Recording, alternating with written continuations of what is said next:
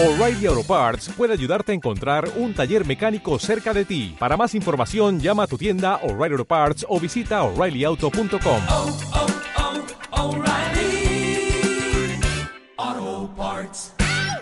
Estás escuchando Bandera a Cuadros, tu programa de FA Radio. Comenzamos ya, entramos en materia en este programa número 27 de Bandera Cuadros, un programa donde prestaremos especial atención a lo que va a ocurrir este próximo fin de semana en el Campeonato Andaluz de Karting. Y además también repasaremos todo lo ocurrido en el tercer Rally Crono Villa de Gador, donde un piloto local, Paco Pérez Gaitán, se proclamaba vencedor, aunque no clasificaba, pero sí lo hacía Mario Morillo del Río, que sumaba su segunda victoria consecutiva. Todo esto y mucho más durante la hora aproximadamente de programa de Bandera Cuadros, como siempre con toda la información y la actualidad nacional e internacional. Ángel Castillo, Julio Romero. Hola, ¿qué tal? Hola, buenas tardes equipo. Pues sí, vamos a hablar nosotros de la parte de motor internacional, de Fórmula 1 en este caso, tanto de la actualidad de las noticias como a modo de previo del Gran Premio de Brasil. Sí, y aparte, bueno, haremos un repaso de la nueva normativa que habrá en 2021 para la nueva Fórmula 1. También viajaremos hasta el circuito de Monteblanco, en la provincia de Huelga, donde este fin de semana se disputa la tercera prueba del Campeonato de Andalucía de Velocidad en Circuitos. Esto es Bandera Cuadros, arrancamos.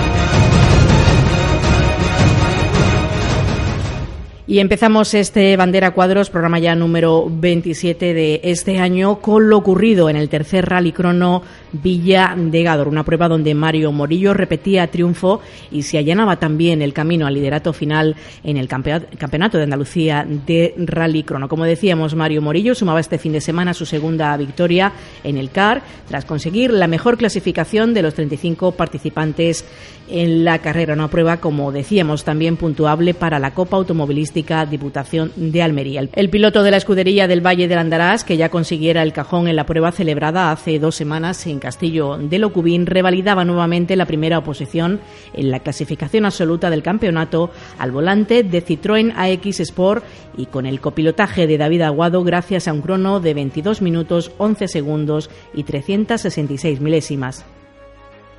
Así es, Susana, aunque por tiempos fue otro almeriense del Automóvil Club Almería, Francisco José Pérez Gaitán, el cual fue el más rápido y acabó llevándose la victoria en la Copa Diputación con un mejor tiempo de 21,21 y 2.38.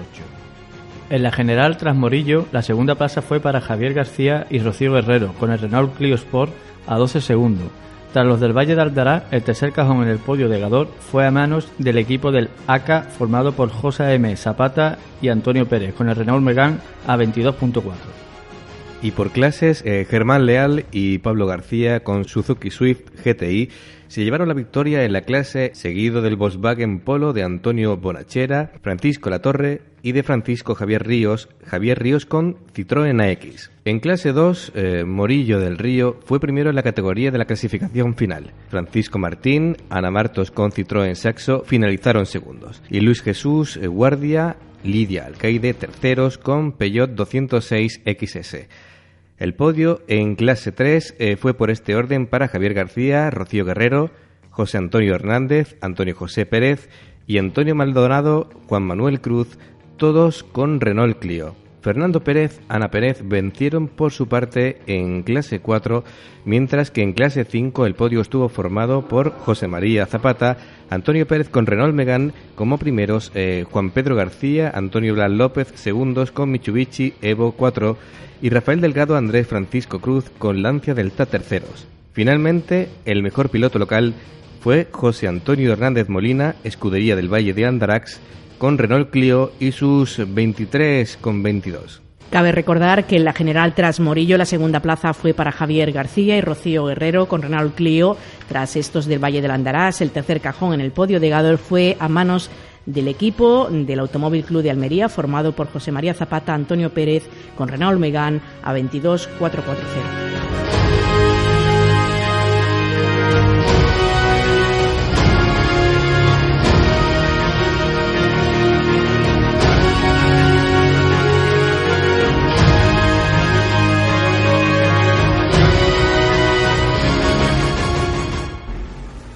Toda la emoción del automovilismo en FATV. Sigue cada semana toda la actualidad del motor andaluz en el canal oficial de televisión de la Federación Andaluza de Automovilismo. Las pruebas, los protagonistas, los organizadores y las localidades donde se concentra la emoción.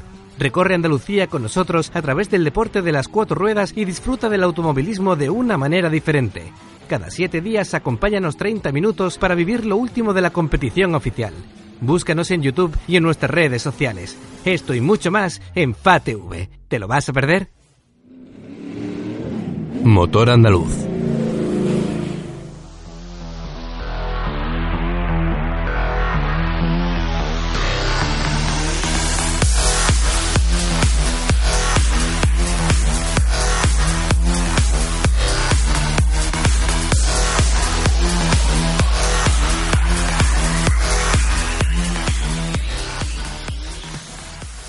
Decíamos que en Gador se había vivido una jornada completa de automovilismo. En la clasificación vencía Mario Ezequiel Morillo del Río, pero el mejor de los cronos fue para el piloto almeriense del Automóvil Club Almería, Francisco José Pérez Gaitán. Buenas tardes.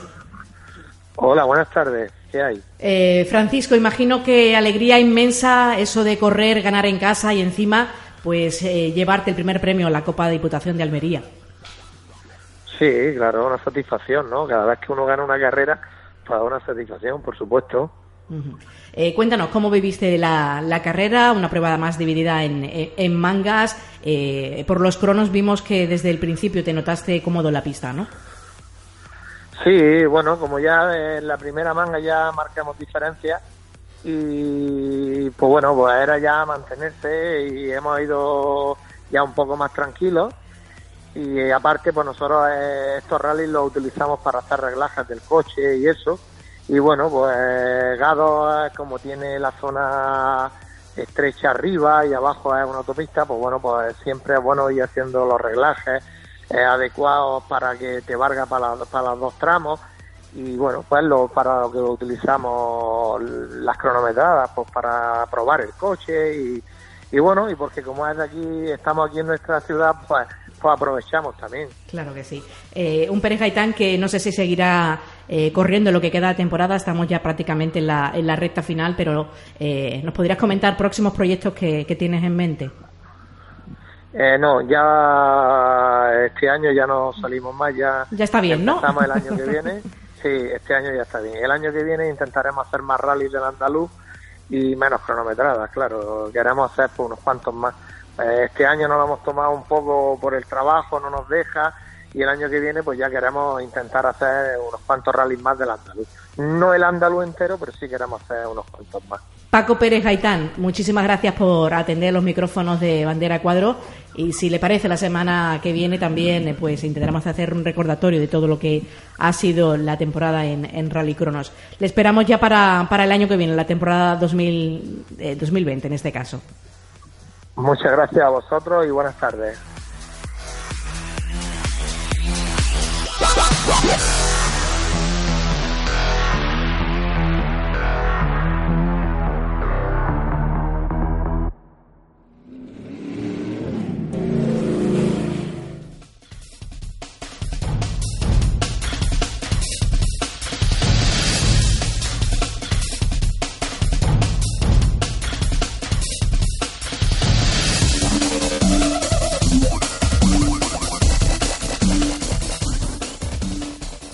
Una prueba, la del Rally Crono de Gador, ya sabéis, puntuable para la Copa Diputación de Almería, una institución que, como bien sabéis, viene apoyando fuertemente el automovilismo en la provincia de Almería. Hablamos a esta hora de la tarde con la diputada de Deportes de la Diputación Provincial de Almería, María Luisa Cruz Escudero. Buenas tardes, bienvenida a Farradio. Hola, buenas tardes. Decíamos que una institución eh, fuertemente ligada al automovilismo por segundo año eh, apoyáis a la Federación en esta Copa Diputación que, eh, diputada, está dando buenos resultados, ¿verdad? Sí, pues la verdad que es bastante bueno y como bien has dicho, por supuesto la Diputación Provincial, la institución en la provincia está apoyando el automovilismo porque además somos una provincia en la que más sedes que tenemos de diferentes carreras y de circuitos de automovilismo. Entonces, sin dudar a duda, la Diputación Provincial tiene que apoyar esta iniciativa y el automovilismo. Ajá. Además, eh, eh, eh, ciertamente, coincidimos con usted, la provincia de Almería tiene pues esa afición histórica por el automovilismo, nada menos que 12 pruebas calendadas tenemos este año en la, Diputación, con la Diputación Provincial de Almería. Empezamos en el Rally Valle de Almanzora, diputada, terminaremos en Cantoria. la verdad es que una disciplina fuertemente implantada en, en su provincia ¿no? y que necesita, obviamente, del concurso de las administraciones. Pues sí, está muy arraigada, eh, la verdad que tiene gran número de aficionados en la provincia y la verdad que yo creo que es que también reunimos unos requisitos muy importantes para que sea tan llamativa y tengamos tanta participación en Almería. Y es que yo creo que nuestras carreteras, nuestros entornos, los diferentes recorridos, pues son de gran belleza y un entusiasmo, yo creo que tanto para pilotos como a todos los que son amantes del motor que tenemos circuitos, la verdad, verdaderamente impresionantes. Hace unos días tuvimos pues la subida al mármol, en esa carretera subida a, las a la, antigua carretera de las canteras. Yo creo que allí eso es una cita ineludible para cualquier persona amante del motor en el territorio andaluz, por decirlo así. Igual que bien has dicho, hemos tenido estos días, la semana pasada tuvimos Gado, Ahora ya la semana que viene tendremos la subida en que precisamente ahora estaba hablando con el alcalde de Nice, ultimando algunos detalles para la para la prueba y ya como me dicho terminaremos en Cantoria. Pues prácticamente de todo, diputada, rallies, rallycronos, subida, cronometrada, bueno, pues eh, en fin, prácticamente todas las disciplinas del automovilismo y además, diputada, una oportunidad también muy importante, ¿no? Para que los aficionados y los no aficionados al automovilismo conozcan la provincia de Almería, ¿no? Que tanto tiene que ofrecer. Pues sí, la verdad que para mí es un gran escaparate que tenemos hacia nuestra provincia, porque el deporte va ligado ineludiblemente al motor, al, ineludiblemente también a nuestro turismo y, y cómo no, el deporte en nuestra tierra, en nuestra provincia de Almería, el deporte al aire libre, la verdad que es que ofrecemos unos entornos magníficos y encantadores, como bien he dicho, tenemos escenarios, nunca mejor dicho, de película, porque Almería es pues tierra de cine, o sea, tenemos unos espacios y claro, pues un escaparate para que se nos conozca en la provincia, para que todos los visitantes, que tanto el piloto que viene, viene con su equipo, con la escudería, viene con con su familia, pues también pueda disfrutar de los encantos que ofrecemos turísticamente en la provincia, en cualquiera de los municipios, en cualquiera de los rincones de la provincia. Eh, ya diputada la recta final de este segundo campeonato, insistimos, provincial de automovilismo, Diputación de, Almería, ya prácticamente, bueno, pues a punto de acabar la temporada con buen sabor de boca, afortunadamente, y bueno, también eh, preparando la, la próxima temporada, donde Almería obviamente será también una de las provincias que más prueba acoja del del Campeonato Andaluz. Seguiremos, esperamos, contando con, con la colaboración de la institución que, de la que usted forma parte. Sin duda alguna, la Diputación Provincial, vamos, el área que soy responsable, la de deporte estará ahí apoyando y apostando por el automovilismo y como nos dice, pues ya ultimando cita de 2019 y preparando con mucha ganas y con mucha y con vamos con ganas, con fuerza de que llegue el 2020 y por supuesto poniendo todo lo que la administración esté en nuestras manos para ayudar a tanto a la federación, a los ayuntamientos como a todos los, equipos colaboradores y organizadores de las diferentes pruebas. Eh, diputada, muchísimas gracias en nombre del equipo de, de FAR Radio por atendernos. Sabemos que, que su agenda no es sencilla eh, en estos momentos, pero le agradecemos igualmente que haya tenido un hueco para, para hablar con FAR Radio. Sin problema, muchísimas gracias a ustedes. Un saludo.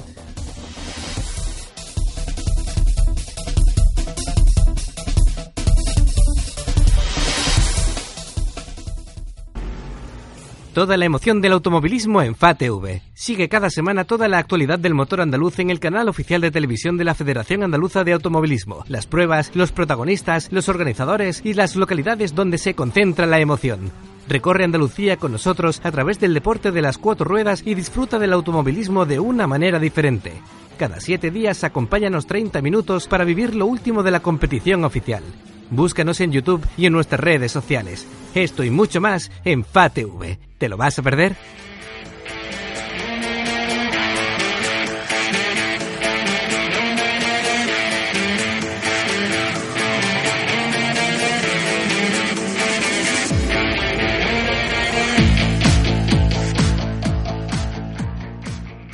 Continuamos en bandera a cuadros. Este fin de semana se decide el Campeonato de Andalucía de Karting 2019 y será en Villafranca de Córdoba, en el circuito de Villafranca de Córdoba, en la cuarta y última prueba de este campeonato. Para conocer todos los prolegómenos, todos los entresijos de esta prueba, con quien mejor que hablar que con su director de carrera, con Javier Martínez. Buenas tardes. Hola, buenas tardes a todos. Cuarta y última y además, bueno, pues con la emoción prácticamente pues a flor de piel, ¿no? Porque muchos pilotos se juegan el, el ser o no ser. Efectivamente, y además eh, tenemos una cosa que no has comentado, que te lo digo yo, y es que esta carrera puntúa doble. Doble.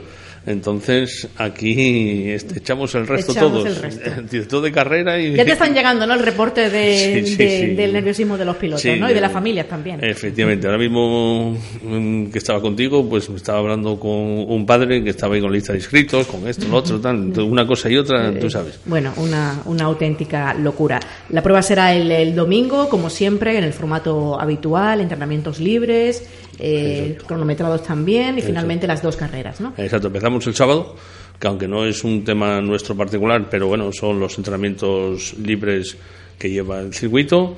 Eh, están toda la mañana eh, entrenando. Y luego a partir de ahí ya eh, tengo los briefing por las tardes de, todo, de, todo- de la escuela, de, de Que- todos los, los Que yo- participantes. para mí, además, lo más interesante es. Que sí, que te gustó, sí, sí, ¿eh? me gustó, me gustó. Te gustó porque los briefings. Se aprende mucho. La carrera se aprende, ¿no? Exacto. Pero. ¿Tú, pero fuiste, tú fuiste al briefing? yo, yo fui, yo lo escuché. Estuvo, empapándome sobre banderas, reglamentación, seguridad. Ah, Pasa a- que, que, que, hay veces que no se acuerdan. Ya cuando están, Oye, en, una- cuando están ahora, en pista. ahora- ahora que me está diciendo eso, Es que eso. la bandera, un azul con unas en rojo, Te ha puesto. Te ha puesto la más difícil. Ya te lo digo yo.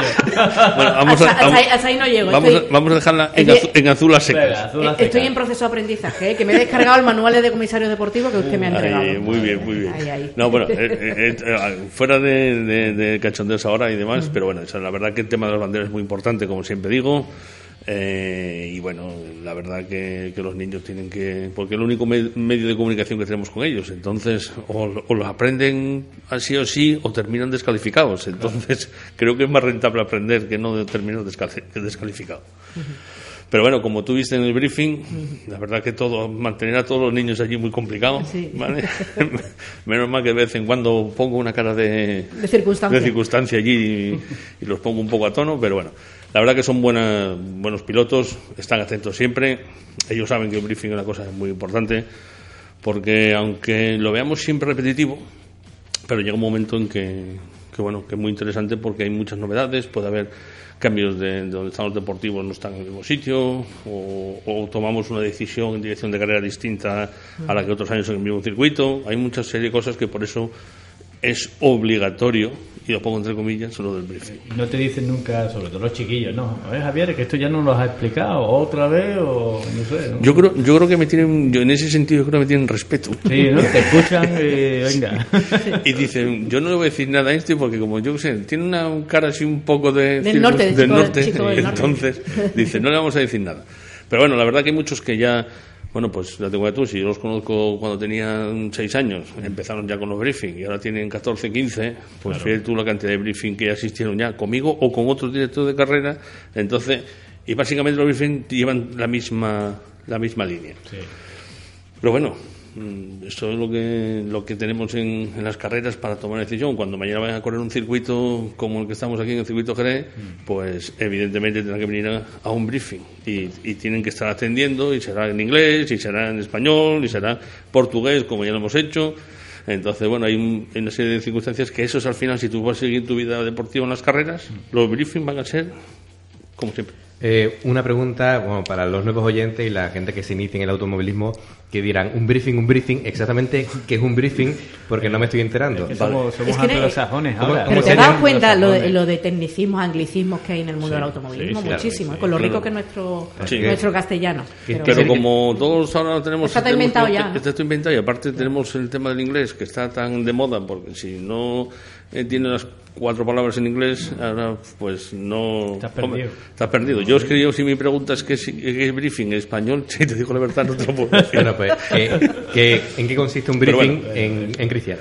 En cristiano es eh, cuando tú llegas al circuito eh, saber que dónde están los deportivos, dónde está la oficina de carrera, dónde va a estar la dirección de carrera, eh, qué oficiales son los que van a ver en, en la carrera, dónde está el bar, por ejemplo, que también es También es importante. importante. O el futbolín, ¿eh? O el futbolín, Totalmente. cuando veamos. Pero bueno, el futbolín ya lo buscan ellos rápido, pero, pero bueno, que, pero que es, eh, es una, una forma de, de- de hacer o, o indicar a todos los participantes, porque al briefing tienen que ir tanto los pilotos como los concursantes o, los- o la asistencia, en este caso los mecánicos y esas cosas, porque hay cosas que sí los mecánicos tienen que saber, ¿vale? Pues luego, por ejemplo, te banderas, también las tienen que saber, porque cuando estás en el muro, el director de carrera enseña una bandera y enseña una bandera a su piloto.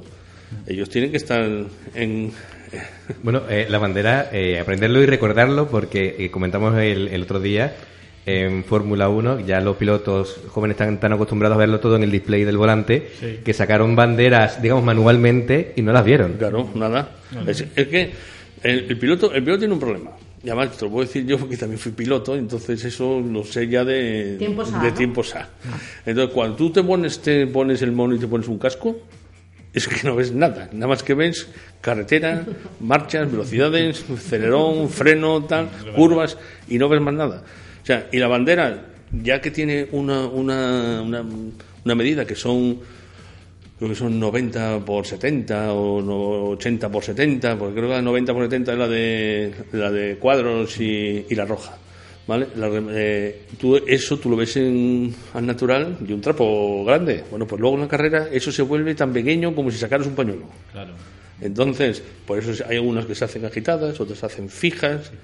O sea, hay una serie de circunstancias ahí que, que en ese sentido, por eso el tema de, de se- de- de- de tener mucha información y saber las banderas como el que sabe sumar y restar. Claro, decías tú que, que, bueno que con tu planta te hacen caso porque te ven serio, pero también entra dentro de bueno el karting lo que es la cultura de respetar a las figuras de autoridad y, y organizadoras, ¿no? Efectivamente, porque eso luego te va a valer en tu carrera eh, de piloto a nivel de cuando mañana vayas a un comisario deportivo de un circuito, tú no puedes entrar por la puerta, ahora entro yo como si yo fuera el rey del mambo. No, o sea, hay unas normas, hay que saber esperar, hay que saber decir las cosas como hay que decir, aquí no va de chillar, que hay algunos que entran chillando y entran haciendo de todo, bueno, pues eso lleva todo su castigo. Eso no, no porque chilles más quiere decir que tengas más razón. Igual con esa razón que tú tenías, al chillar y hacer eso pierdes toda la razón. Claro, y, y bueno, supongo que también eh, que hablamos de que un deporte que hace falta una inversión económica fuerte, Claro. tampoco porque, digamos,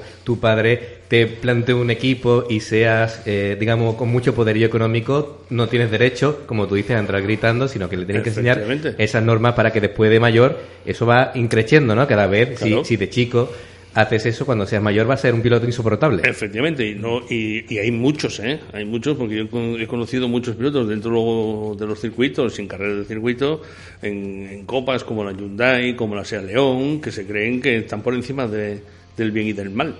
Y evidentemente eso no puede ser, ¿vale? Yo te puedo decir que me acuerdo un año en Cartaya, que lo conocemos todos porque ahora conocemos todo el mundo a Carlos Sainz hijo y a Carlos Sainz hijo siendo Carlos Sainz padre vicepresidente de la Española pues se le sancionó como cualquier otra persona y se le estropeó un campeonato de España que iba a ganar. Pero por una sanción evidentemente no porque le quisiera el comisario de deportivos sino porque había hecho una cosa en, en el circuito que no estaba bien hecha. Bueno pues se sancionó y daba igual quién fuera. O sea te digo eso como te puedo decir cualquiera Volviendo a, a Villafranca, eh, Javier, todo listo en, en el circuito de Villafranca para esta última prueba. Decíamos que puntuaba doble. eh, No sé Pues- si puedes hacer un pronóstico, te, te atreverías, aventurarías a hacer un pronóstico porque Muy muy está muy igualada, ¿no? La Claro, y además, es muy, las muy complicado porque siendo doble, en cualquier momento que tengas un fallo, pues fíjate tú, no es lo mismo que puntuar una vez sola con tus 15, 20, 25 puntos. Aquí estamos hablando de 35, 40. Estamos hablando que hay una mucha diferencia. Entonces, está en hacer un decir que vas a salir por aquí o por allí es complicado. Es muy complicado. No te aventuras, ¿no? A dar No, un no, nombre de futuro todavía. No, de momento no. No, ni esta ni ninguna. Ni ninguna, ¿no? Bueno, llegamos ya casi al final. Recordamos, si te parece, Javier, los tiempos de eh, el programa horario de, Mm. de este campeonato. Decíamos el sábado eh, eh, se inician las verificaciones administrativas a partir de las tres y media de la tarde, luego Sí. verificaciones, briefing a las cuatro y cuarto en Alevín y Cadete. También hay briefing anteriormente en la escuela de la Bueno. FA Paco Melero Exacto.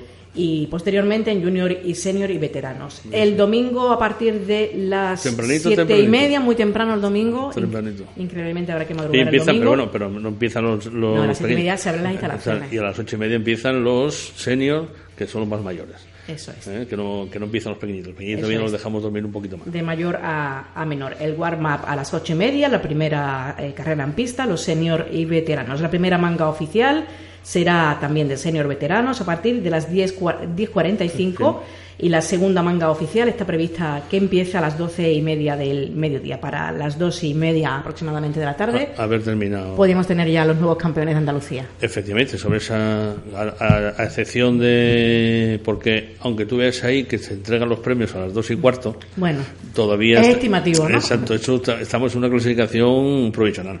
Hasta que no firmen el Colegio de Deportivo, la clasificación que hay que el tiempo que hay que dejar por si hay que hacer alguna reclamación, alguna o alguna apelación. Bueno, pues entonces eh, todavía faltan las técnicas, faltan la y luego que firmen los deportivos la clasificación ya oficial y entonces automáticamente ahí ya tendremos los campeones de Andalucía del 2019 eh, de- del campeonato de karting de Andalucía. Javier Martínez, ¿cuántas finales ya a tus espaldas como esta? Pues unas pocas Unas ya. pocas. Pero no solo aquí, sino luego en el circuito, luego en muchos Muchas sitios. cosas. Luego me queda la próxima semana también, que tengo otra, que tenemos otra final también, del, del Strain 4x4, o sea que finales muchas. Muchas, ¿no? Y alegrías también, porque luego pues ves, a- sobre todo a los niños y a los padres, después del año de trabajo, pues ver esa alegría que tienen cuando, cuando saben que son campeones de Andalucía, pues bueno, pues todo eso también te satisface a ti de- a la hora de, de ver toda esa alegría, ¿no? Claro que sí, además un importante esfuerzo también el que realiza la FA También. apoyando este campeonato, sobre todo también en, en lo que respecta a los más pequeños, en la escuela, escuela. Paco Melero, ¿verdad? Que, que no lo mencionamos muchas veces, pero, pero cabe destacar que es una labor impresionante la que se hace con estos chicos. La verdad que sí, desde que Paco Melero, que va a descanse, creó esa escuela, que fuimos la primera, vuelvo a decir siempre, la primera en España que se creó esa escuela de, de- de niños, pues la verdad que estuvimos siempre mucho ojo. En estas dos últimas carreras, no sé por qué, pero tenemos eh, menos, menos niños, bueno, también porque han pasado algunos a, a- a otra categoría ya de competición. Claro. Pero, pero la verdad que, que eso es el futuro. O sea, ahí, tenemos el futuro de los futuros pilotos, no solo del karting, sino de cualquier otra especialidad que tenga cuatro o dos ruedas. ¿eh? Y nosotros mar- marcando también tendencia, porque este año, eh, ya haciendo balance, repaso de, de todo lo vivido, hemos puesto en marcha la selección andaluza de karting. Claro. Este año que además, pues todas las federaciones nos están mirando ¿no? con Exacto, mucho, siempre con- con tenemos un poquillo aquí- de celos, ¿no? Aquí, aquí lo bueno que tenemos en Andalucía es que, es que innovamos e inventamos, ¿eh? o sea, hacemos de, de- de todo. Entonces, bueno, estas son cosas que, que- que se están haciendo, hombre, pues todavía, evidentemente a través de la labor de la federación. Sin la federación y con todo el equipo que tenemos, pues no podríamos hacer todas las cosas. Y la verdad que este año yo creo que como todo no podemos decir que está muy bien, pero bueno, y el año, si, si puede ser el año que viene, pues más y mejor, ¿no? Bueno, pues nos quedamos ya sin tiempo. Javier, si te parece, nos vemos el sábado en Villafranca de Córdoba. Recordamos, entrada gratuita, Sí. siempre en los cartódromos que acogen pruebas del Campeonato de Andalucía. Nos vemos este fin de semana. Pues como decían por ahí, nos vemos en las carreras. Eso Eso es, eso es. Venga, gracias.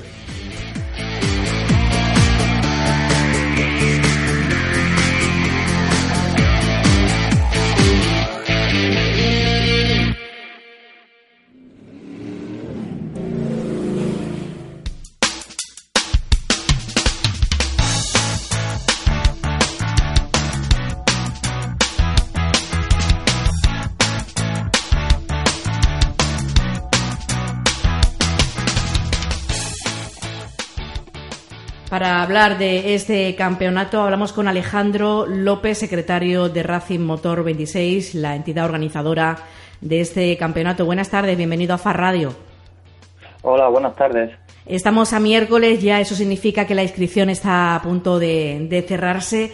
Eh, imagino que pues ahora mismo pues a tope ¿no? con toda esa documentación y, esos permisos que hacen eh, falta para, para empezar a rodar, ¿no? Correcto, ya tenemos la inscripción cerrada, tenemos 22 participantes, a falta de un último que estaba dudando por problemas técnicos y ya tenemos conseguido por parte de la federación la, homologación y lo que es de seguridad del circuito. Y nada, pues ahora mismo estamos preparando los trofeos, preparando un poco la distribución de los equipos en el circuito, distribuyendo los box y nada, todo listo. Eh, entre esas inscripciones, Alejandro, eh, no sé si figuran eh, algunos de los ganadores de las anteriores pruebas, porque por el campeonato ya vamos por la tercera prueba, se encuentra bastante disputado. Pues sí, la verdad que hay bastante igualdad. Tenemos novedad en esta inscripción. viene Christian Blower, bastante conocido en pruebas de montaña y campeón de España. Y también tenemos una novedad. en Cuadril ya vino Francisco Cisneros con su, con su fórmula, con su monoplaza y en esta prueba pues tenemos contamos con otro más que se ha unido y si esa categoría que en años anteriores pues prácticamente no se disputaba se está animando bastante y tenemos también la novedad de, de Luis Galán en el trofeo femenino que, que va a completar el año entero. La verdad que bastante contento en ese aspecto. Que Luis Galán, a la que ya hemos entrevistado en este programa, concretamente la sección de Mujer y Motor, que además se está descubriendo ¿no? como una, una gran piloto, ¿verdad? En, en, eh, no solo en Andalucía, en España, ¿no? Donde más se le conoce. Sí, además ella ha estado en el extranjero haciendo pruebas bastante importantes y tiene ya un largo recorrido a pesar de su juventud en, eh, en el mundo. Me decías, Alex, que bueno, que los pilotos tradicionales de, de rallies de asfalto, de montaña, en este caso como Christian Broeber, se están animando al Cava. Eso quiere decir que bueno, que este primer campeonato que se ha recuperado en, en esta edición cada vez tiene más proyección, ¿no? Y que va interesando más a los pilotos andaluces. Sí, de hecho esta prueba que, que se va a realizar este fin de semana en Monteblanco es la primera desde que se realiza el campeonato que tiene mayor número de inscritos. De hecho, tenemos otro participante que es Luke, que todos lo conocen por, por correr pruebas de montaña.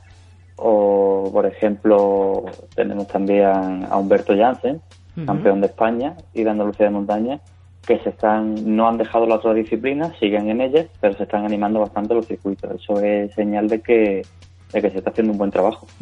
Alex, y para los que no conozcan tanto la reglamentación de, de, esto, de, estas pruebas de este campeonato, decíamos que eh, los pilotos se reparten en categorías de turismo y gran turismo, pero dentro de ellas no hay, hay cinco clases, ¿no? De, de uno a de cinco. Explícanos un poquito cómo va esto.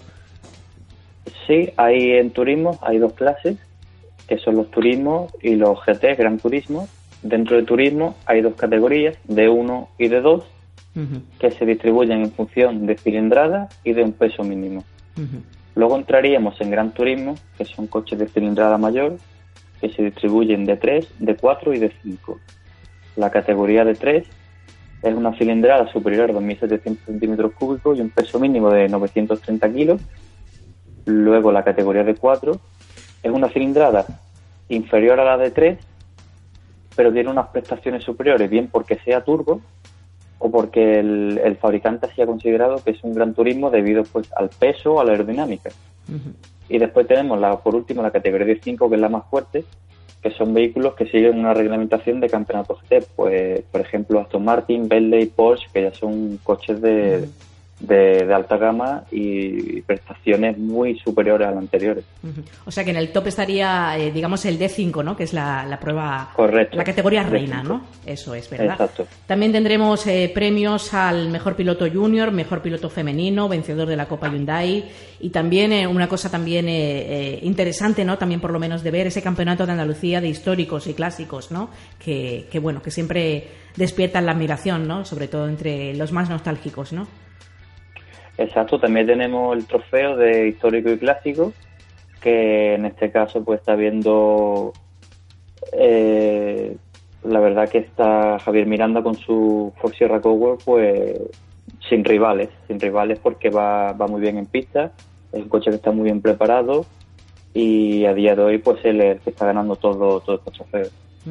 Bueno, pues recordamos a nuestros oyentes este próximo domingo en el circuito de Monteblanco, que para los que no lo sepan está en La Palma del Condado, en, en la provincia de Huelva. Eh, a partir de las diez y media del domingo se, están, eh, se prevén esos entrenamientos libres de 20 minutos y ya a partir de las dos, Alex, esos entrenamientos cronometrados que darán paso luego a, la, a las dos carreras, ¿verdad? Exacto, las dos carreras justo después de las dos. Ya para en torno a las tres y media, 3.45 de la tarde, esa entrega final de trofeos. Y bueno, ya tiempo de, valorar también esas imágenes impresionantes que nos deja cada edición de, del Cava. Y además eh, lo saben nuestros seguidores en redes sociales que, pues auténticamente increíbles, ¿no? Lo que, lo que se puede vivir en circuitos, ¿no? Sí, además el circuito de Monteblanco es un circuito eh, bastante espectacular. Tiene 11 variantes y casi 5 kilómetros y estamos seguros de que va a haber un espectáculo enorme, sobre todo con 22 participantes, que es una lista que, asegura un buen fin de semana. Pues muchas gracias, Alex, y que todo salga eh, en principio como, como está previsto. Mucha suerte. Gracias, un saludo, hasta luego.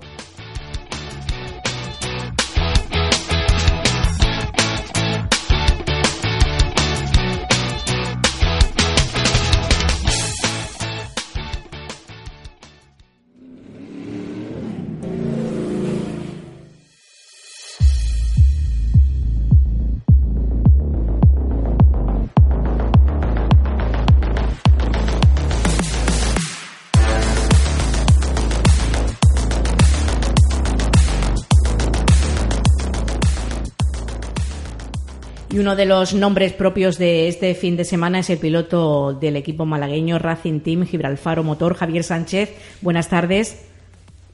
¿Qué tal? Muy buenas tardes, Susana. Con el que ya hemos hablado en otros programas de, de, FAR Radio, de Bandera Cuadros, pero además en esta ocasión ¿no? con un motivo muy especial porque en Montmeló se consumó eh, bueno, pues ese objetivo tan ansiado eh, por ti y por tu equipo de conseguir un podio en el Campeonato de España de Turismos. Pues sí, la verdad que íbamos allí pues prácticamente jugando nuestros campeonatos.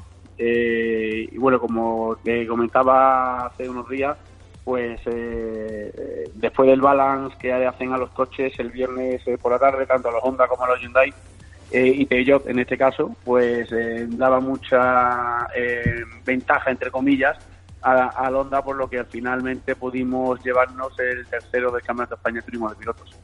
Eh, su campeón, además, eh, por equipos, ¿no? En, el Nacional.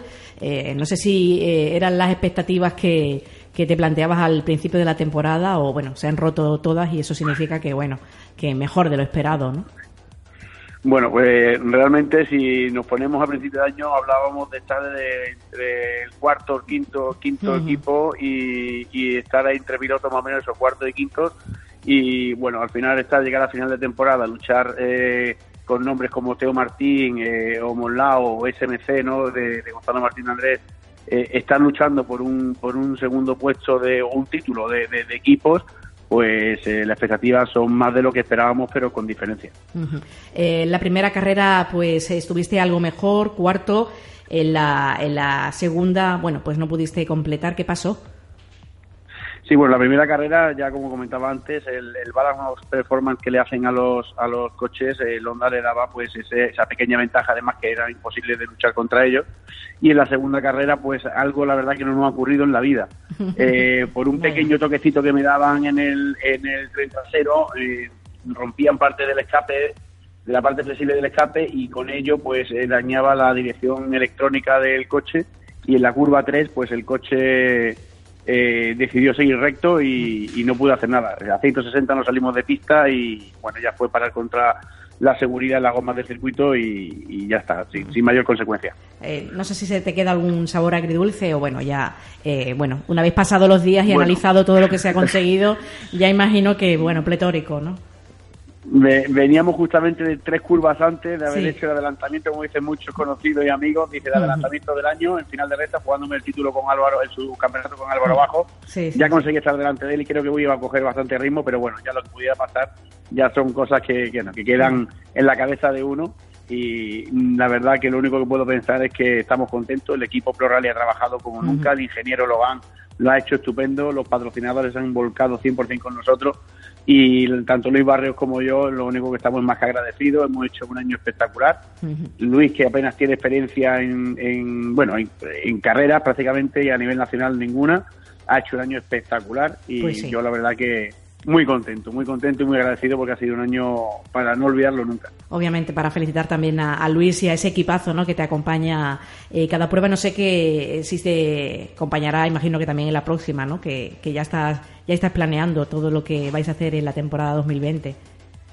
Estamos, estamos eh, haciendo algunos, algunas cositas para ver cómo, qué hacemos el año que viene, pero vendrán con novedades y, y muy buenas. Pues las esperamos ansiosos. eh, además, pues en nombre de la Federación, eh, Javier, eh, pues tenemos obviamente que, que felicitarte eh, a ti en lo personal, pero también a- al equipo, al equipo malagueño de Racing Team Gibralfaro Motor, que la verdad es que ha hecho un- una, temporada completísima y bueno, al máximo nivel, ¿no? Eh, de los mejores de, España, que es lo que cabía también por otra parte esperar. Javier, eh, muchas felicidades y ya sabes que para lo que necesites tienes aquí abiertos los micrófonos de, de Far Radio en Bandera Cuadros. Muchas gracias, gracias a la Federación, gracias a vosotros y, y la verdad que es un honor llevar el nombre de Andalucía por toda España. Claro que sí. Un saludo, buenas tardes. Buenas tardes.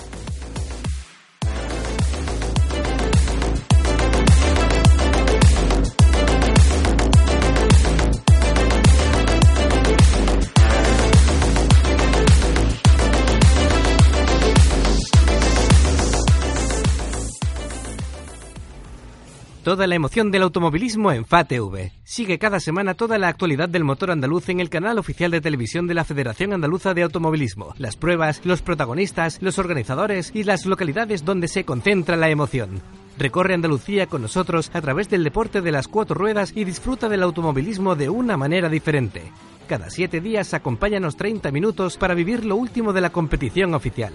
Búscanos en YouTube y en nuestras redes sociales. Esto y mucho más en FATV. ¿Te lo vas a perder?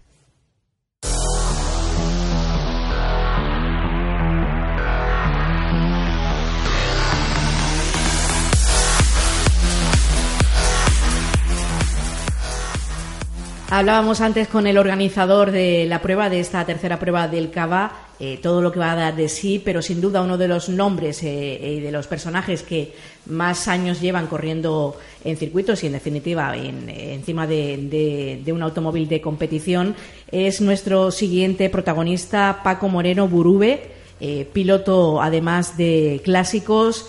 Buenas tardes, bienvenido a Far Radio.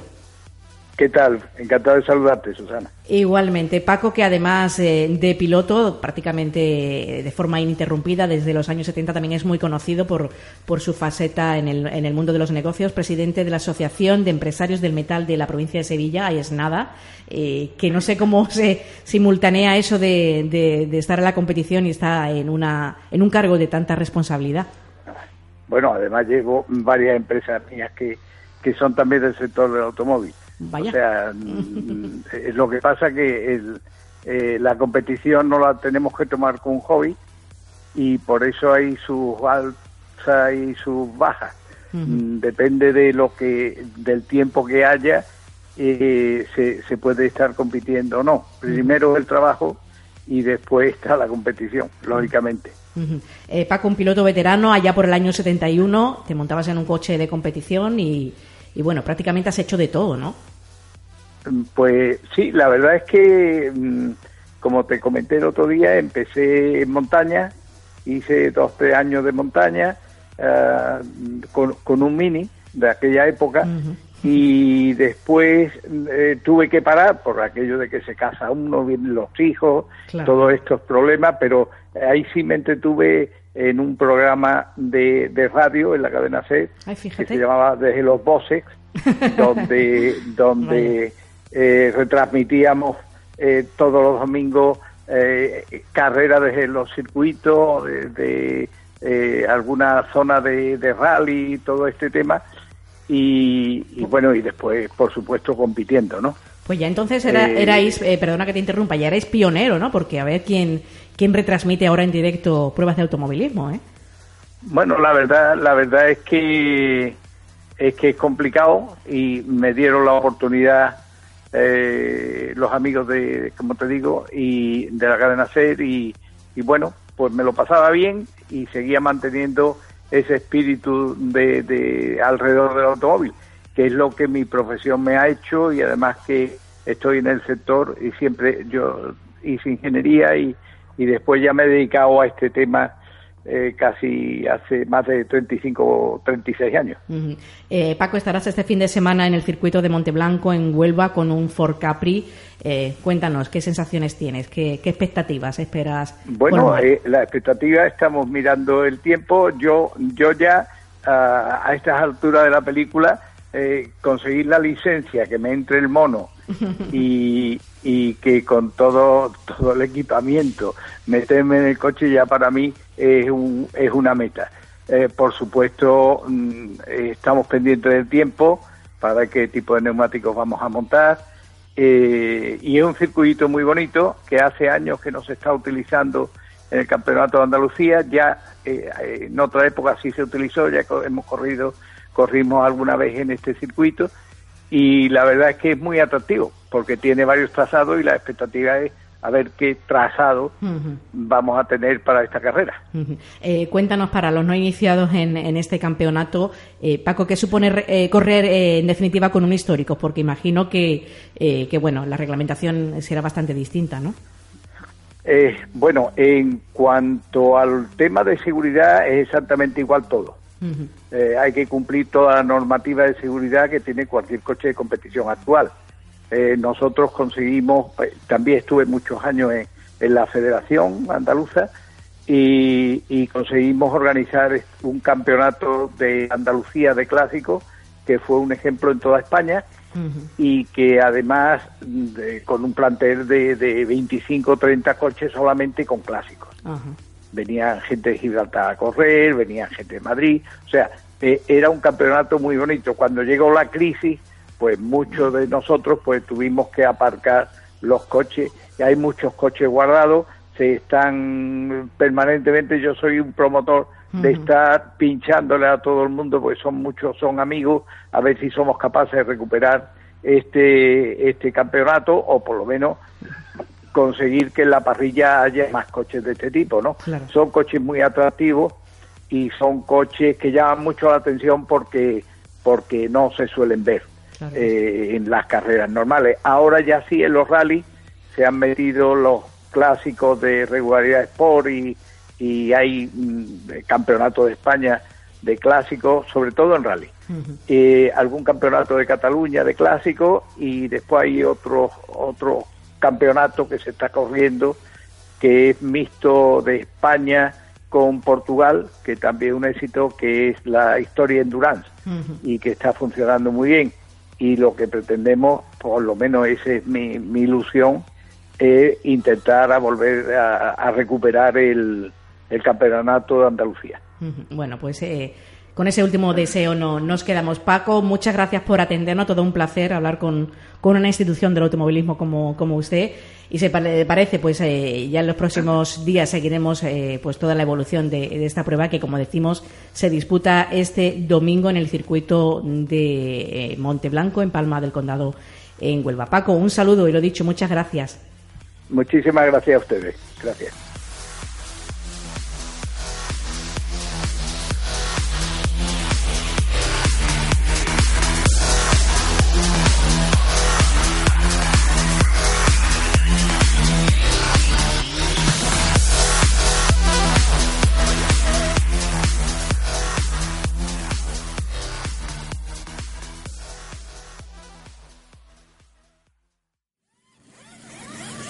Motor Internacional. Y seguimos en bandera cuadros y esta vez eh, toca la parte de Fórmula 1, así que vamos a hablar de las últimas noticias de lo que ha ocurrido en los últimos días en el mundo del motor eh, de Fórmula 1, así que bueno, lo primero de todo presentar aquí a mi compañero Julio Romero. Hola, muy buena Ángel. Así que, Julio, bueno, pues vamos a estar al tanto de lo que ha ocurrido últimamente, ¿no? Eh, ¿Qué podemos decir que ha ido ocurriendo últimamente? Bueno, decir que ya se ha presentado ¿no? esa nueva o esas nuevas reglas para el 2021 de las cuales tanto se están hablando y que bueno, ahora pasaremos a analizar, evidentemente son muchísimas, pero bueno, comentaremos de, la, de las más importantes o digamos de las que se está haciendo eco toda la prensa, ¿no? Como, como tema del techo este de presupuestal, ¿no? De, que intenta equiparar a, todos los equipos y que bueno que está creando un, poquito de, discusión ¿no? entre los más viejos dentro de los seguidores de la Fórmula 1. Bueno, ya han dicho de que a pesar de que bueno de que quieren hacer cosas para 2021 no van a poder cumplirlas todas, eh, entre otras cosas el tema de bueno de medio ambiente y demás. Pero bueno, eh, realmente, bueno, también se habla de que hay equipos de que no estaban muy de acuerdo con las cosas que se hacían para 2021. También los equipos, sobre todo los equipos pequeños, se quejaban de que, bueno, que al final los equipos grandes son los que tienen la voz cantante y que les, les hacen más caso, ¿no? En definitiva. Sí, bueno, eso incluso cualquier modalidad deportiva, ¿no? En este caso, al final, bueno, eh, lo que ha sido el tema de, sobre todo el presupuesto, ¿no? Ahí es donde sí más se ha notado, ¿no? Quién estaba de acuerdo y quién no, por razones obvias, ¿no? Es algo que se ha discutido mucho porque, claro, eh, si hay algo ¿no? que distingue a la Fórmula 1 de, otras competiciones del automóvil es eso, ¿no? Cada equipo intenta desarrollar sus vehículos, sus monoplazas con, con, el presupuesto más alto que tengan, ¿no? Y intentan hacer las cosas lo mejor posible, ¿no? Y para esto, como bien sabemos, pues hace falta grandes presupuestos, ¿no? Y como tú dices, esos equipos a lo mejor un poquito más modestos, pues claro, eh, están diciendo, hombre, pues esto es lo que se tendría que hacer para que tengamos más igualdad, pero quizás es lo que se está discutiendo mucho en las redes sociales, ¿no? Que la Fórmula 1 si se extingue por eso, ¿no? Pues por esa, digamos, esas mejoras o esos desarrollos en fábrica que hacen de los vehículos y, hombre, y, que no sea algo tan, tan igualitario, ¿no? Como, como pasan en otras disciplinas. Claro. Eh, a veces se nos olvida que bueno la Fórmula 1 es eh, digamos el máximo exponente de la tecnología eh, en el automovilismo y no se puede digamos equiparar a categorías inferiores que le hemos hablado muchas veces Julio mm. con Fórmula 2 Fórmula 3 que, o campeonatos monomarca porque en eso no consiste la Fórmula 1 pero bueno vamos a ver para bueno también en cuanto a lo que sería esta época de, de Fórmula 1 la llamada silly season que dicen que, mm. bueno, o época tonta o en cristiano la época de rumores mm. y de fichajes eh, cuando ya un poquito la temporada ya está finiquitada porque ya el campeonato del mundo está ganado por Mercedes, el campeonato de pilotos también, tanto el primer puesto como el segundo, ya quedan un poquito los restos de la comida, eh, el tercer puesto que a ver quién, quién lo gana, pero bueno, eh, rumores para el año que viene y bueno, Principalmente lo que a la gente le atrae es, eh, el tema de la continuidad de, o, de nuevos fichajes para las escuderías, ¿no? Mm. Eh, comentamos si quieres por Mercedes. Sí, en principio, bueno, Mercedes va a continuar, como ya todos sabemos, ¿no? Con Hamilton y con, y con Bottas. Y bueno, eh, se ha hablado mucho ¿no? sobre el futuro de, de, Hamilton a partir del año que viene. Y eso sí que es verdad, cuando acabe el año que viene se ha rumoreado o se han visto por ahí montajes ¿no? con el mono de Ferrari por bueno por esas declaraciones que se han hecho no de que todos quieren correr en Ferrari y tal pero vamos eh, sabemos que el objetivo ahora mismo de Hamilton es igualar al Kaiser no con esos siete campeonatos. Y lo que está claro que el año que viene como tú dices continuidad en Mercedes por parte de Hamilton y Bottas no y igual que en Ferrari no Ferrari bueno está ahí digamos la duda de Vettel. Eh, hay mucha gente que dice que no lo tienen tan claro de que Vettel continúe pero no sé, eh, es algo que todavía no, no se está seguro y, quizás dentro de la silly season, ¿no? O de alguien que se está hablando mucho es de, de Hulkenberg, ¿no? Que se queda en principio, ¿no? Vamos a entrecomillar sin equipo y, veremos qué pasa con el piloto alemán. Sí, bueno, eh, Mercedes evidentemente, pues si lo que se suele decir, ¿no? Si las cosas funcionen, funcionan, no las cambies. Eh, mm. La dupla le va bien, cada uno tiene asumido su rol Así que en ese sentido no hay ningún problema. En cuanto a los siete títulos o la aspiración a los siete títulos, le va a venir al pelo de que todavía quede un año antes de entrar en, digamos, la nueva Fórmula 1 que esperamos en 2021, que no sabemos si el cambio será tan grande como esperamos o no. Así que, eh, como en la era híbrida no ha habido quien le tosa a Mercedes, pues parece ser que o cambia mucho la cosa o se espabilan Ferrari y Red Bull o la cosa va a continuar así. Y hablando de Ferrari, pues bueno, eh, la prensa italiana y, la escudería de, Ferrari que comentan respecto a la continuidad eh, de Vettel, Leclerc seguro, porque es el futuro de Ferrari, pero bueno, de Vettel, ¿qué crees que es más cuestión del equipo o la propia decisión de Vettel de querer o no seguir un año más? Sí, bueno, ya sabemos que Ferrari es muy hermético y es difícil, ¿no? Eh, hay pocas filtraciones en ese sentido y aunque a día de hoy no, no hay nada seguro, bueno, lo lógico es que Vettel continuara, ¿no? Mm, desde ya mitad de campeonato, ¿no? Desde aquello, aquellas carreras desde Monza, ¿no? Que vimos ahí un Vettel ya muy decaído, que no se le hablaba prácticamente lo que pasó, bueno, la victoria de Leclerc, ¿no? A partir de ahí ya, bueno, se escribió mucho, sobre todo la prensa italiana, de incluso esa guerra entre interna entre Leclerc y Vettel, y que lo más seguro que, bueno, según también declaraciones del piloto alemán, pues lo más seguro es que no continuara, ¿no? Que, fuera su final ya, ¿no? En, Ferrari. Aún así, definitivo, casi seguro, todavía no hay nada, ¿no? Yo creo que mm, yo creo que ni se podría apostar ni por la continuidad, ni que tampoco, ni que va a abandonar, ¿no? Es algo que ahora mismo está en el aire y, que no sabemos, ¿no? Lo que está claro, como tú dices, que le continúa ese futuro de Ferrari y, ahí no, no, tenemos duda. Eh, así que bueno, pues en Ferrari un poquito nos toca esperar. y bueno, eh, Red Bull eh, sigue siendo, digamos, indiscutible Verstappen, que es el piloto claramente número uno. Se hablaba durante la temporada, después de la destitución de Gasly, que como iba a reaccionar Albon ya con la temporada empezada, adaptarse a un nuevo coche y demás. Al final, eh, haciendo estadísticas en las siete últimas carreras, o digamos, cada piloto con siete carreras eh, en Red Bull, eh, Albon tiene el doble de puntos prácticamente que lo que consiguió Gasly. Así que confirmada la renovación y bastante merecida, ¿no? Nos alegramos por Albon. Sí, además que Albon vino para eso, vino para puntuar, para intentar eh, intentar lograr ese subcampeonato luchando solo a Ferrari después ese bajón que tuvo antes de lo que fue el parón, ¿no? Y Albon, pues la verdad que ha cumplido muy bien. Eh, sí que es verdad que habíamos un Gasly un poquito descafeinado, no había muchos eh, grandes premios que se quedaban muy atrás. Y Albon está cumpliendo. Albon siempre queda entre los primeros y en el momento de que pincha uno, por ejemplo, como vimos hace poco con Vettel saliéndose y tal, siempre vemos a, Albon ocupar eh, la quinta posición, que es lo lógico, ¿no? está claro que salvo sorpresa, los seis primeros tienen que ser los dos Mercedes, los dos Ferrari y los dos Red Bull, ¿no? En ese caso Gasly la verdad es que no se le veía muy bien, eh, perdía mucho fuelle en muchas carreras y al final, pues, bueno, lo que vimos, ¿no? Marco decidió sustituirlo por Albon y Albon de momento, como digo, se ha ganado esa renovación y yo me alegro por él.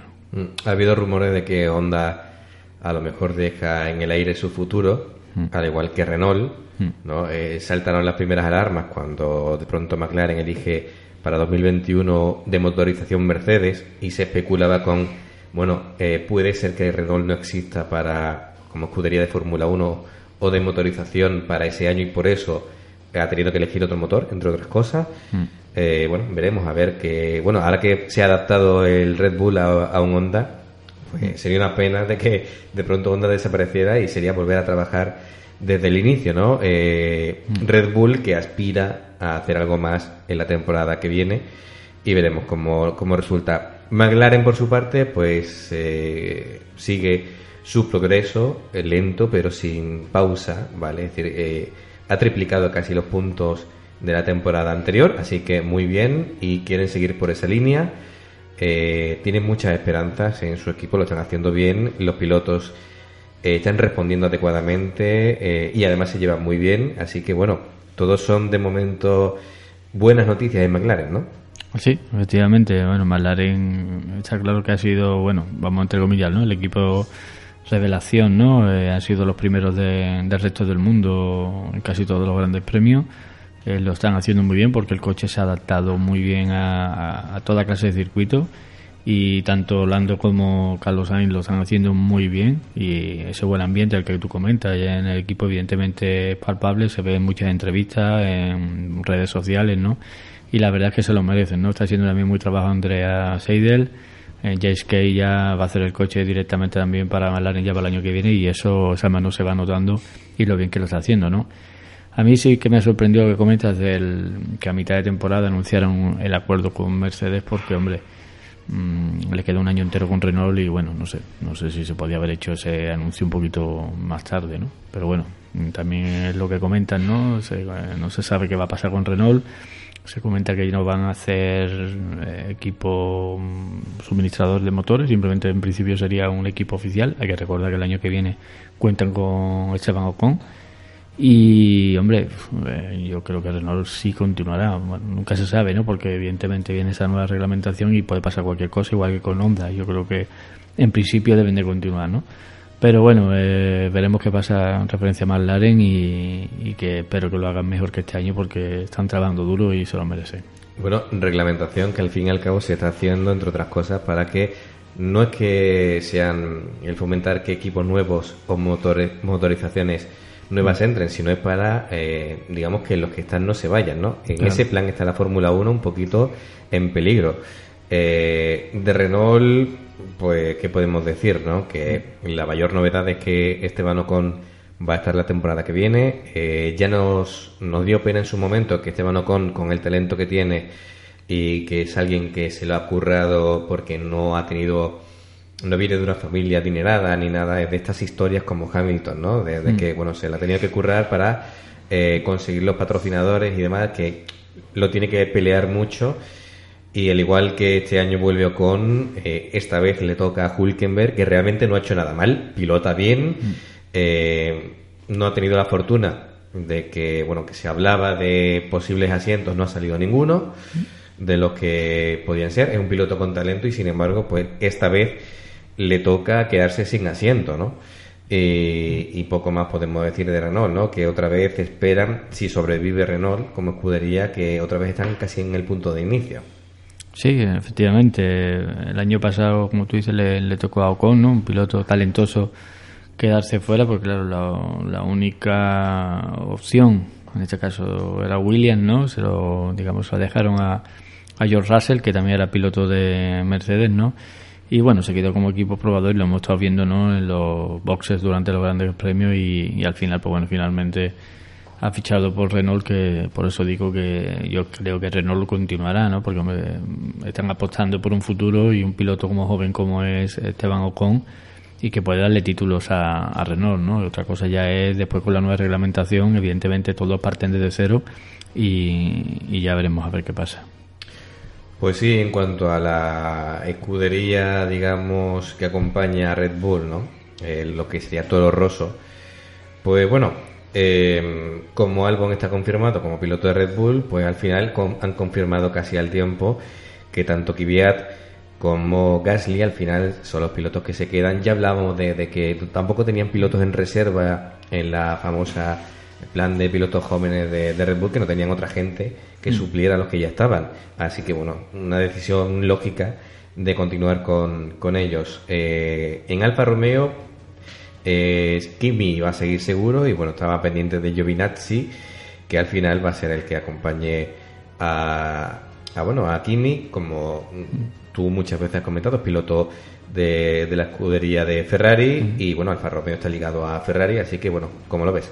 Sí, bueno, es algo que estábamos ahí en dudas por el tema de Hulkenberg, ¿no? Que se hablaba mucho de que bueno podía optar a ese asiento en Alfa Romeo pero bueno finalmente ah, bueno la lógica no es lo normal que Giovinacci siendo un piloto de la casa no de la Ferrari Driver Academy no pues acabará continuando en, Alfa Romeo con Kimi no yo creo que Alfa Romeo hay que darle todavía un poquito más de tiempo eh, este año no lo han hecho del todo mal y se espera más de ellos el año que viene. Yo veo lógico ese tándem para el año que viene, como digo, porque es lo, lo normal, ¿no? Eso es lo, que han empezado este año con, con este nuevo Alfa Romeo y, era lo lógico que pasara, ¿no? El problema, bueno, por lo que hemos hablado del tema de Hulkenberg, que era uno de los asientos, ¿no? digamos, entre comillas, de coches del resto del mundo, ¿no? Coches de media zona o media parrilla y que al final, pues bueno, como digo, pues ha sido ocupado por, por Antonio Giovinacci. Sí, eh, Racing Point en su apuesta por por crecer como escudería, eh, quieren zanjar de una vez por todas el tema de la continuidad de sus pilotos. Bueno, siendo el dueño de la escudería Papá Stroll, como lo llamamos nosotros, pues su hijo lógicamente iba a tener asiento, pero mm, una cosa que no se suele dar en Fórmula 1 es una renovación por tres años para Pérez. Eh, sabemos que Pérez tiene un buen respaldo en cuanto a patrocinadores, así que bueno, se, han, se ha unido todo, eh, tiene patrocinador, tiene manos, así que eh, todo el mundo contento en cuanto a Racing Point. Sí. Y, poco más podemos decir. Esperemos que, vuelvan a los buenos resultados que han tenido hace un par de años, que, veíamos que la escudería aprovechaba muy bien los limitados recursos que tenían, pero sin embargo, pues cada centavo, como, como ellos dicen, ¿no? Lo invertían sabiamente y veremos si, si la cosa sigue eh, por ese camino. En cuanto a Haas, pues bueno, ya es de los primeros que confirmaron a sus dos pilotos. Eh, que bueno, Haas un poco desastre estas temporadas, eh, estos dos últimos años. Y bueno, esperemos que, le vayan las cosas bien. Y la gran, gran novedad que, ha sido prácticamente lo último es el tema de Williams, que bueno, eh, sabíamos que no iba a continuar Kubica. George Russell es el futuro, que hasta que no encuentre una escudería mejor, pues bueno, es una escudería donde se sigue fogueando y aprendiendo. Es una lástima que alguien con tanto talento no tenga otro coche más potente con el que participar. Y eh, Julio, eh, Latifi, que, bueno, con mucha experiencia en Fórmula 2, decíamos que cuando iba a llegar Latifi a la Fórmula 1 y no era por falta de dinero precisamente en el caso de Latifi. Así es. Bueno, además Latifi ya sabemos, ¿no? Que era también piloto probador de Williams y bueno, eh, va a ocupar casi seguro ya esa plaza, pues asiento dejado por, por Kubica y acompañará a George Williams eh, en el equipo, George Russell, perdón, en el equipo Williams y bueno, pues rememoran carreras de la, de la antigua, bueno, F2, F2, ¿no? Que corrían ya. Y, como tú dices, bueno, George Russell, que tendremos que esperar eh, unos años, ¿no? O, ver qué pasa en ese futuro en el equipo Mercedes, ¿no? para ver si pasa o da ese paso ya para el equipo oficial que yo creo que tarde o temprano acabará ocupando uno de sus asientos. Sí, y bueno, ya quitando el tema de, fichaje de, o, renovaciones de pilotos, eh, el apellido Verstappen siempre va unido a la polémica en cuanto a declaraciones, ¿no? Si ya el padre peca de, ser un poco bocas, eh, el hijo pues está eh, siendo un buen pupilo, ¿no? Lleva, lleva una semanita caliente, ¿no? Y lo último que ha dicho Verstappen, hijo, eh, Mad Max, también como lo conocemos eh, por aquí, pues es el tema de que, bueno, que sabemos que admira a Alonso y ha dicho que, bueno, que si Alonso hubiera tenido el Mercedes, Alonso probablemente hubiera sido el que hubiera ganado el campeonato, ¿no? Alonso un poquito le ha respondido o le ha agradecido el que estoy diciendo que, él también lo sigue, su carrera como piloto, le parece un piloto interesante. Y mm, Julio, tu opinión respecto a, bueno, ya que estamos en el tema Ferrari también, con respecto a esta carrera que se, que se avecina, que es el Gran Premio de Brasil. Esta ocasión estrena motor Leclerc, va a penalizar, pero bueno, en el fondo eh, esperan en Ferrari de que salga beneficiado. ¿Tú cómo lo ves? Hombre, como tú dices, ya las cartas están jugadas, ¿no? Ya están los campeonatos decididos. Hombre, su campeonato a Ferrari, no, no, no sé, no, no lo veo que lo pierda tampoco. Y bueno, eh, si había que penalizar, yo creo que ahora era buen sitio. Son como máximo, creo recordar que eran 10 posiciones lo que iba a penalizar.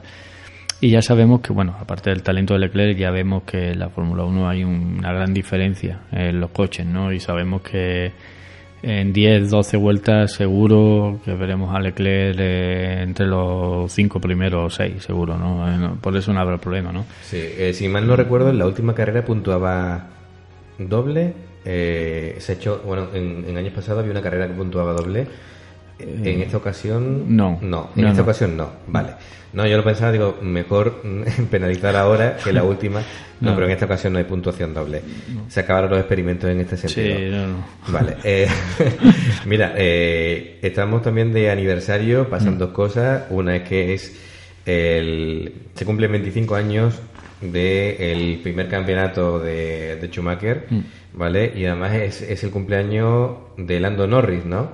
No sé si sabemos si casualidad hubo alguien que, que- que- Curioso. sí sí doble celebración Mm. eh, y curiosamente cuántos años tiene Norris eh, cumple 20 y pocos, ¿no? 20 y pocos, sí. Bueno, Es más, curiosamente hoy he visto una foto que habían publicado de, de, de Lando Norris con 14 años ganando campeonatos de cars y claro, y de el Gineta es una, es una prueba que hay en, en Reino Unido, ¿no? Y se veía, bueno, con chicos que le sacaban como dos o tres palmos, ¿eh? O sea, con, decías, bueno, y lo veías al pequeñín entre medio. Bueno, Sí, sí, sigue siendo curioso. pequeñín, pero bueno. Sí, sí. sí, sí.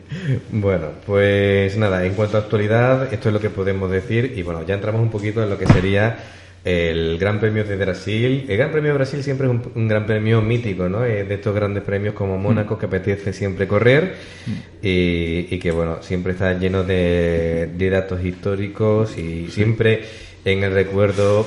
eh, Yo creo que sí, todo.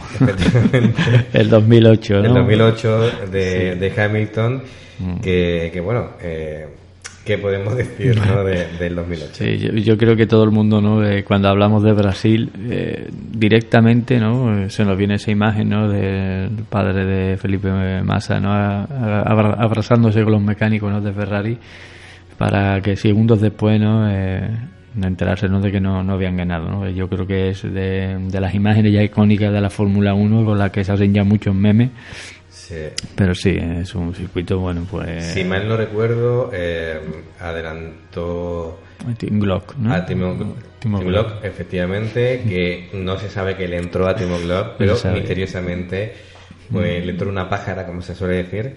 Y bueno, Sí. cosas que pasan, ¿no? Mm. Eh, que bueno, entra dentro de eh, las cosas extrañas barra mm, trampas barra no se sabe qué ha pasado ahí pero bueno el caso es que bueno eh, Hamilton durante sus primeros años siempre Mm. tuvo siempre estuvo en la en la polémica no como aquel año que, que una grúa lo metió de nuevo en pista siempre pasaban cosas raras con Hamilton era como el, el niño mimado de la Fórmula 1 como un poco puede ser Matt eh, Mad Max siempre se lo tengo en la Verstappen ¿no? Sí, sí, Eh, es la gran esperanza de la Fórmula 1 eh, o ahora Leclerc ¿no? que también está por ahí pero bueno que siempre ha- se ha vuelto eh, el tema de la polémica ¿no?